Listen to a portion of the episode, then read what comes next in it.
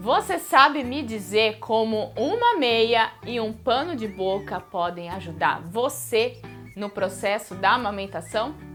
Então fica comigo nesse vídeo até o final que você vai descobrir os milagres da meia do marido. Não, do marido não, porque ó, acredita.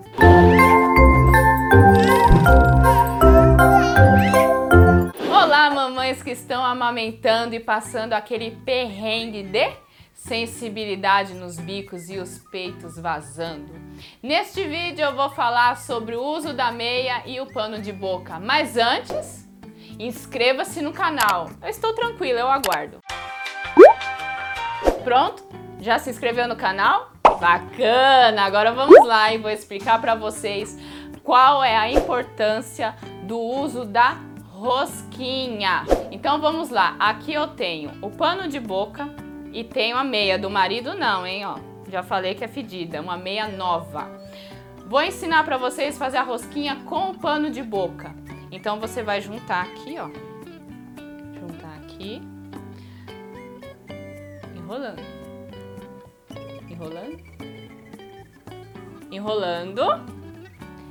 E aí você vai juntar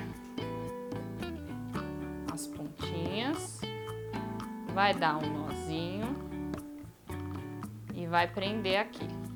Pronto, rosquinha. Vou colocar a rosquinha aqui, ó. Essa rosquinha, ela é ideal para as mulheres que apresentam sensibilidade no bico e em contato com a blusa, com o sutiã. Então eu vou colocar a rosquinha e vou fechar. Lembrando, o sutiã ele deve ser do tamanho adequado, então maior um pouquinho do que o tamanho da mama senão vai fechar o sutiã e vai apertar o peito e isso não é legal devido à obstrução de ductos.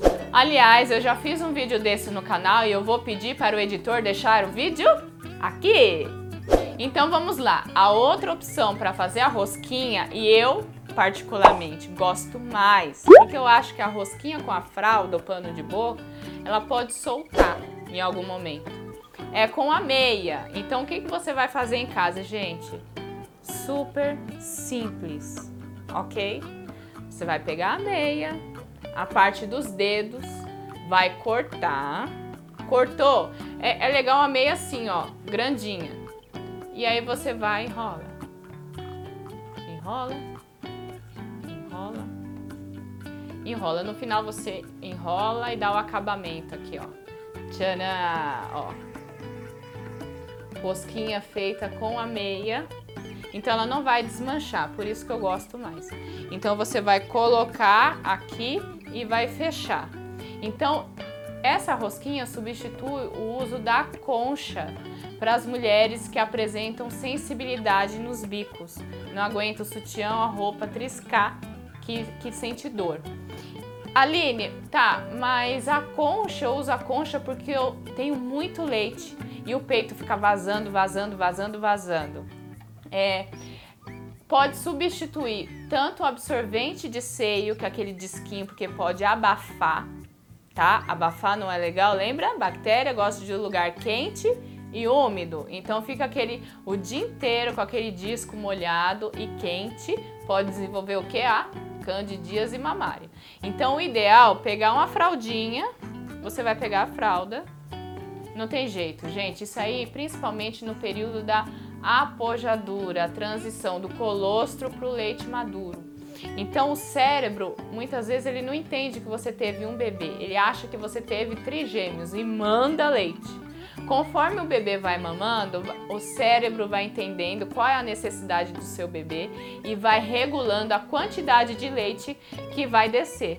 Então, enquanto isso não acontece, você pode pegar uma fraldinha como essa e vai colocar aqui e vai fechar o sutiã.